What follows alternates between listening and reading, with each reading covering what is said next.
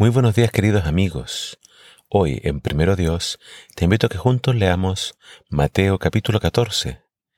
Dice así la palabra de Dios, comenzando la lectura en el versículo 13. Cuando le dijeron a Jesús la noticia, él tomó una barca y se fue a un lugar desierto donde pudiera estar a solas. Pero la gente vio hacia dónde se dirigía y muchos fueron a pie hasta allá desde las ciudades vecinas. Cuando Jesús llegó encontró que una vasta multitud lo esperaba, y compadecido, sanó a los enfermos.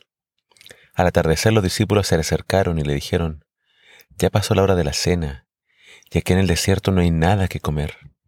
Despide a la gente para que vaya por los pueblos a comprar alimentos. ¿Por qué? le respondió Jesús. Dele usted de comer.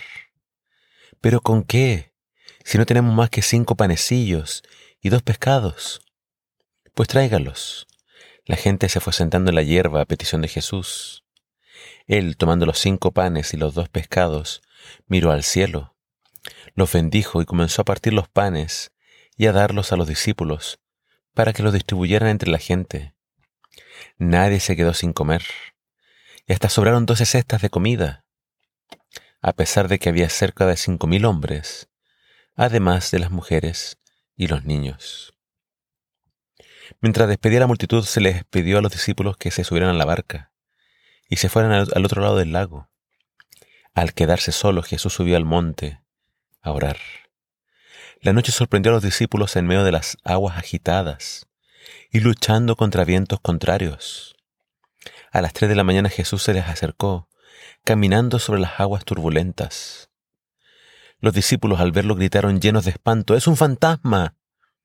Pero Jesús inmediatamente les gritó, Calma, no tengan miedo, soy yo.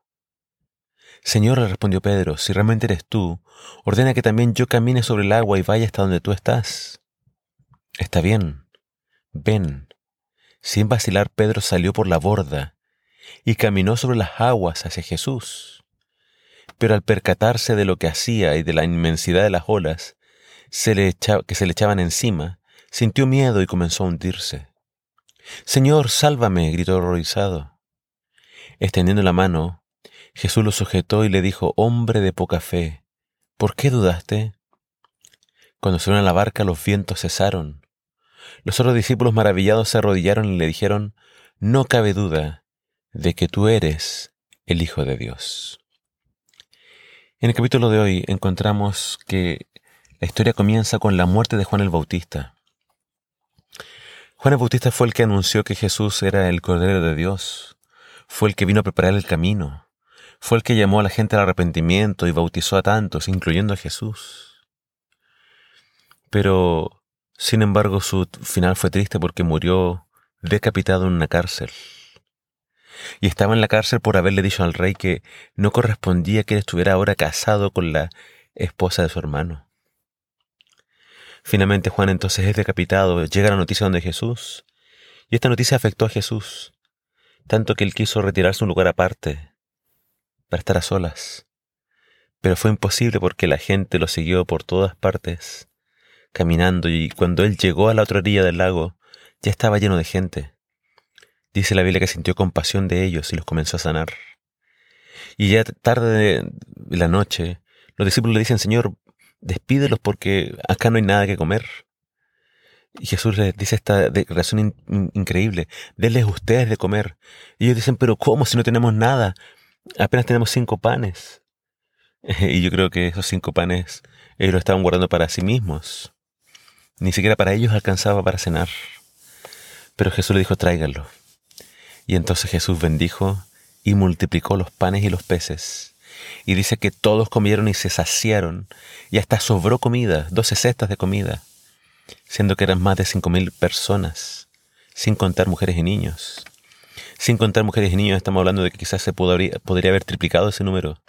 Quince mil personas comieron y sobró, porque Jesús multiplicó los panes y los peces. Así que ahora todos felices ya con eh, el estómago lleno, Jesús los despide y le dice a los discípulos, ustedes crucen y yo los sigo. Pero ¿qué hizo Jesús después de quedarse solo? Se fue al monte a orar. Lo que él había querido hacer en un principio y no pudo, ahora lo estaba haciendo. Qué importante era para Jesús la oración. El contenido de la oración no lo tenemos, pero yo creo que él estaba hablando con el Padre acerca de su dolor por la muerte de Juan, por la crueldad de los hombres. El caso es que terminó de orar a las 3 de la mañana. Después de un día lleno de actividades, Jesús oró hasta las 3 de la mañana.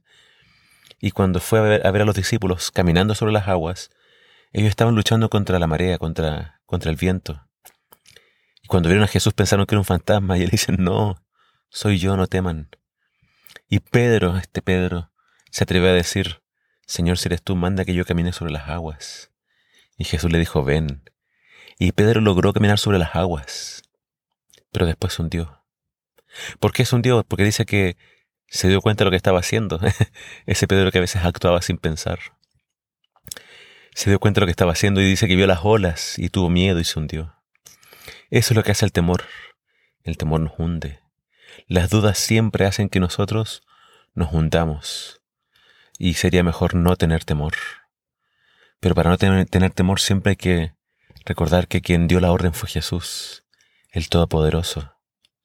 Esta historia nos habla del poder de Jesús, pero también nos habla de su corazón sensible por la pérdida de un amigo. Jesús podría haberlo evitado, pero ese no era el plan de Dios. En el plan de Dios, Juan tenía que bajar al descanso. Que la historia de hoy nos haga pensar en, que si nosotros confiamos en Él, Él es el Todopoderoso, Él nos puede incluso hacer caminar sobre las aguas. Él hace lo imposible posible.